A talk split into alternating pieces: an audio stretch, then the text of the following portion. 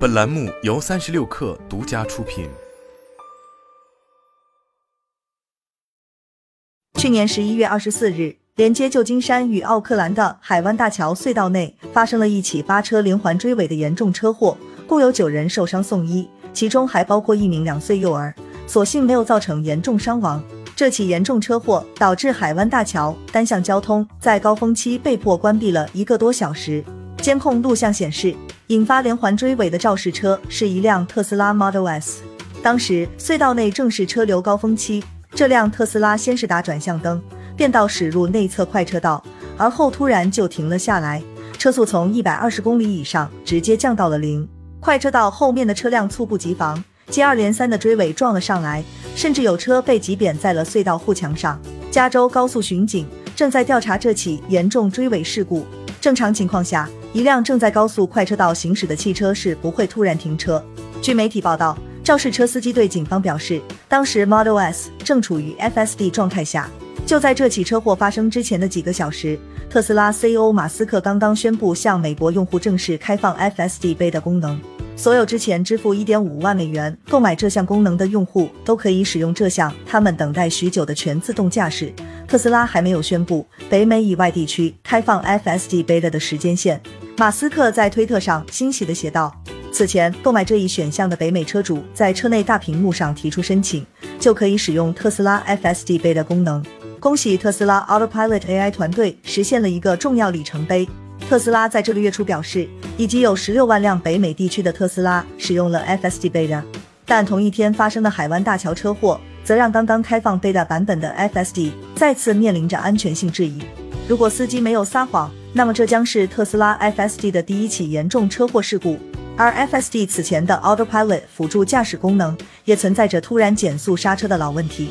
在加州宣布调查追尾事故之后。美国国家高速安全管理局随后也宣布对这起疑似首起 FSD 车祸展开调查。不过，马斯克似乎并没有把这起车祸放在心上。随后，他又因为推特上关于 FSD 的言论吸引了监管部门的关注。去年十二月三十一日，一位特斯拉死忠粉丝在推特上写道：“使用 FSD Beta 行驶超过一万英里的用户应该可以自己选择关闭方向盘提醒。”马斯克回复写道：“同意，会在一月份进行更新。”所谓方向盘提醒，是指在 Autopilot 行驶状态下，如果车主一段时间没有对方向盘施力，特斯拉就会在中控提醒车主掌控方向盘。特斯拉在2014年推出 Autopilot 的时候加入这一设置，意在确保车主依然保持着专注，可以随时接管车辆。而2020年推出的 FSD 内测时，也沿用了这一提醒功能。这位特斯拉死忠粉丝的意思很明确。使用 FSD Beta 行驶超过一万英里的车主可以被视为有经验的用户，已经充分了解 FSD Beta 的安全性，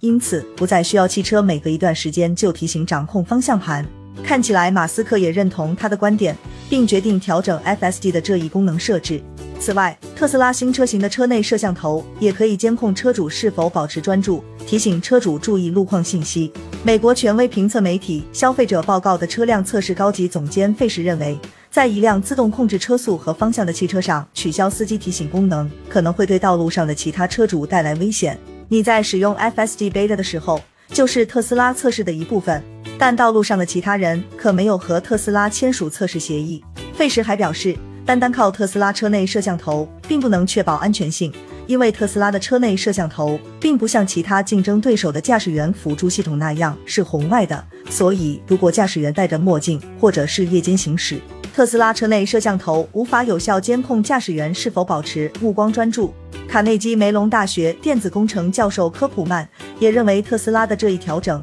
可能会给驾驶员带来混乱。特斯拉这是在取悦用户，让他们冒险将手脱离方向盘，但特斯拉车主手册却让用户别这么干。看起来监管部门很重视马斯克关于取消方向盘提醒的功能调整。NHTSA 发言人表示，他们随后联系了特斯拉。要求他们对马斯克这条推文做出解释。该监管机构从去年六月开始就在调查特斯拉 Autopilot 功能的安全问题。至少有十四辆特斯拉在开启 Autopilot 功能时直接撞向了路上紧急停靠的道路应急救援车辆。特斯拉在二零二零年推出了 FSD 高级全自动辅助驾驶，在随后的两年时间内，累计向数千名车主提供了测试。车主可以选择一次性支付一点五万美元，或者每月支付一百九十九美元的订阅费。FSD 可以自动完成变道、驶入、驶出高速、识别红绿灯和交通标志，以及停车等一全套行驶操作。马斯克相信 FSD 是特斯拉区别于其他电动车的最大技术优势。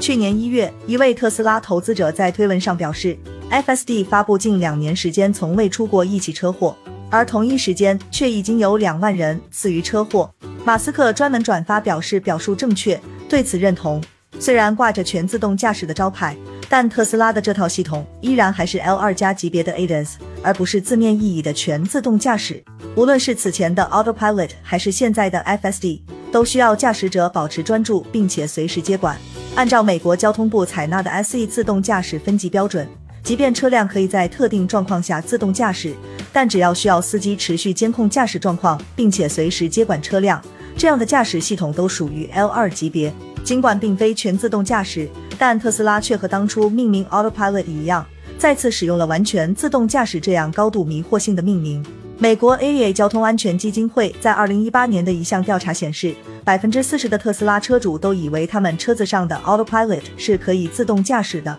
马斯克和特斯拉在营销 FSD 系统的时候，同样不断在暗示这套辅助驾驶系统的全自动驾驶功能。用马斯克自己的话形容，升级版的 FSD 可以让特斯拉电车自己去公司、去朋友家、去杂货店，车主甚至都不需要碰方向盘。特斯拉营销 FSD 的视频也有这样的描述：人坐在驾驶座，只是因为法律原因，他不要做任何事情，车辆自己会行驶。当然，特斯拉也会明确强调。FSD 并不是完全自动驾驶系统。特斯拉关于 Autopilot 和 FSD 的网页描述都明确表示，这两套系统都需要驾驶员保持完全专注，将手放在方向盘上，并随时准备接管车辆。即便是马斯克在宣传 FSD 无所不能之后，也会强调一句：驾驶座还是需要有人坐着。我们不会说，现在车子已经可以坐到方向盘后面，不用坐人了。去年九月，特斯拉遭受了一起来自车主的集体诉讼。这些车主指控特斯拉虚假营销辅助驾驶技术，从而误导公众。他们在诉讼文件中表示，FSD 并不是字面意思的完全自动驾驶，而且马斯克多次承诺的 FSD 实现里程碑都没有实现。过去几年时间，特斯拉 Autopilot 车祸事故的数量不断增加，尤其是几起 Autopilot 引领特斯拉直接撞上道路隔离带，或是大卡车导致车毁人亡、爆燃起火的惨烈事故，逐渐吸引了媒体和监管部门的关注。二零二一年是美国监管机构对辅助驾驶技术的态度转向之年，从联邦到加州的监管机构都明显收紧了对辅助驾驶系统的监管力度，并且对特斯拉和 Autopilot 采取了一系列监管调查和质询施压举措，而这些举措也会影响到刚刚上线的 FSD。去年十一月，美国联邦司法部宣布对特斯拉展开刑事调查，调查特斯拉是否对其辅助驾驶技术功能存在不实表述、存在误导消费者、投资者以及监管部门的行为。美国司法部可能会获取特斯拉的内部邮件和短信记录，来查明马斯克和特斯拉其他高管是否存在为了特斯拉销量有意夸大宣传 Autopilot 功能的行为。此类证据将是司法部未来决定是否起诉的关键。去年二月，NHTSA 宣布对四十一点六万部配备 Autopilot 的特斯拉电车展开调查。该机构此前接到超过三百五十起车主投诉，他们的特斯拉 Autopilot 在没有警告情况下突然减速刹车。与此同时，NHTSA 还不断施压特斯拉的安全软件升级操作。在 NHTSA 的直接施压下，特斯拉在去年十一月和今年二月先后两次软件召回了 FSD 系统。去年六月。NHTSA 宣布，在该机构展开调研的十个月时间，美国发生了三百九十二起涉嫌高级辅助驾驶系统的车祸事故，造成六人死亡和五人重伤。在这些事故中，有两百七十三起事故涉及到特斯拉的 Autopilot FSD 以及相关功能，其中五起事故导致了死亡。因此，NHTSA 决定将调查范围扩大到八十三万辆配备 Autopilot 的特斯拉电车，要求特斯拉提交关于具体的运行数据。盯上特斯拉 Autopilot 营销的还有加州监管机构，